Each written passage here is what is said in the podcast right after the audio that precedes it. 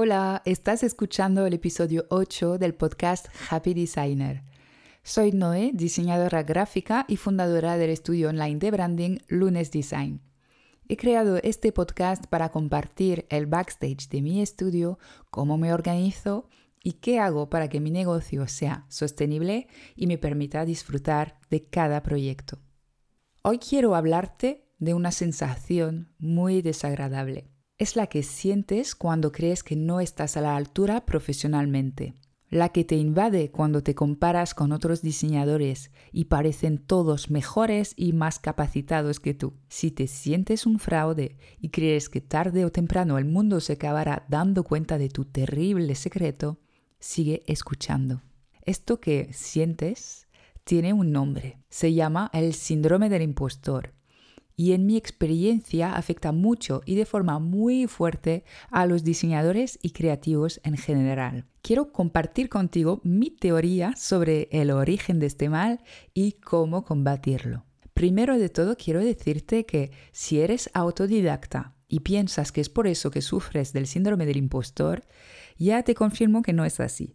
Esto le pasa a todo tipo de diseñadores, con muchos diplomas o ninguno, mucha experiencia laboral o muy poca. Todos sufrimos esto en algún momento y hasta te diría que es más bien una lucha cotidiana. Obtener certificaciones no cambiará nada a esta sensación. Entonces, ¿por qué sentimos a veces que somos un fraude? Te comparto mi teoría al respecto. Bien, recuerda tus inicios el primer diseño que hayas hecho en la vida.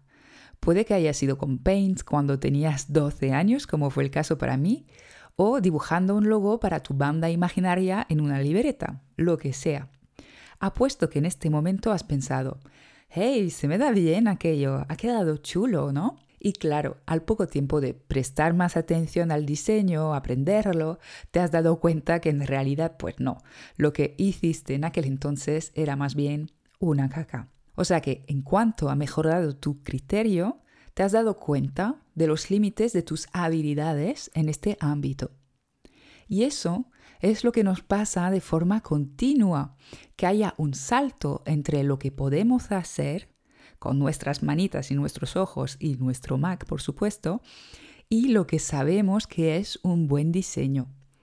Sabemos reconocerlo el buen diseño, pero no sabemos hacerlo todavía o no nos sale tan bien de lo que nos gustaría, de lo que sabemos que es un nivel profesional.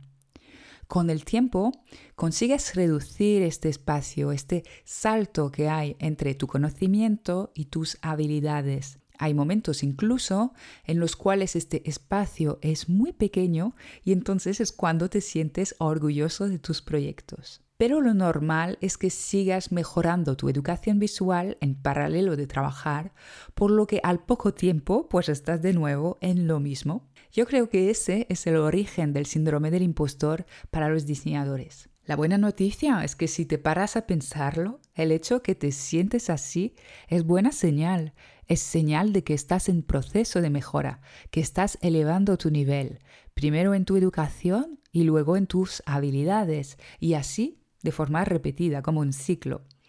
Esa es la forma de mejorar, no hay otra. Y sí, lo admito, es un poco doloroso el proceso, pero es así. Ahora bien, vamos a ver qué podemos hacer cuando sentimos este síndrome. Te voy a dar cinco consejos. El primero es muy simple.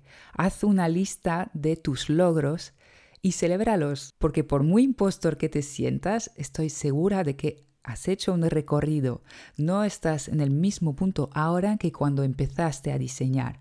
Así que echa la vista hacia atrás, míralo y, bueno, disfruta de tus logros. El segundo consejo es ayudar a los demás.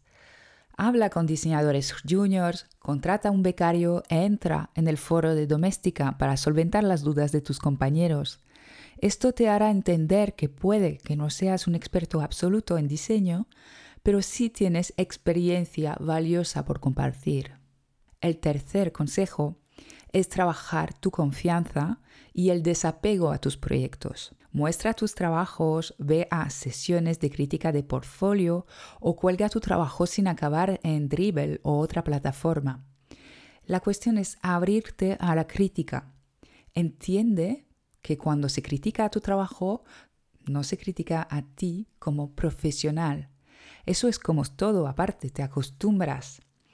La idea es ah, que sientas que haya una distancia entre tú, tu personalidad, tu ego y tus proyectos. Porque la realidad es esa, todos hacemos de vez en cuando un proyecto un poco más mediocre. Y no significa que seamos malos diseñadores, sino que aquí hay una oportunidad para aprender algo más. El cuarto consejo es que entres en un club de creativos o de emprendedores. Verás como todo el mundo tiene sus vulnerabilidades, sus dudas. Es impresionante, de verdad. Estamos todos en las mismas, sea cual sea el nivel. Con el tiempo, yo he conseguido hablar con referentes del sector y te juro que alucine de la cantidad de dudas y malos momentos que han compartido conmigo. Somos todos iguales. El quinto consejo es no te compares. Cuando ves el portfolio o el Instagram de un diseñador, ves sus proyectos acabados, seleccionados con mucho mimo. Ves solamente lo que quiere enseñarte esta persona.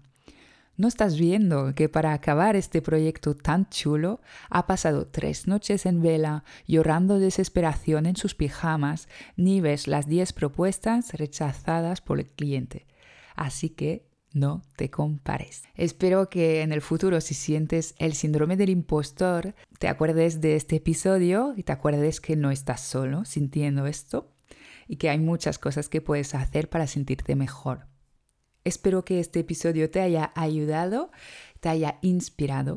Te recuerdo que en mi web luneseschool.com tengo muchos más recursos para ayudarte a eliminar el caos de tu negocio creativo. Te mando un abrazo y hasta pronto para un nuevo episodio.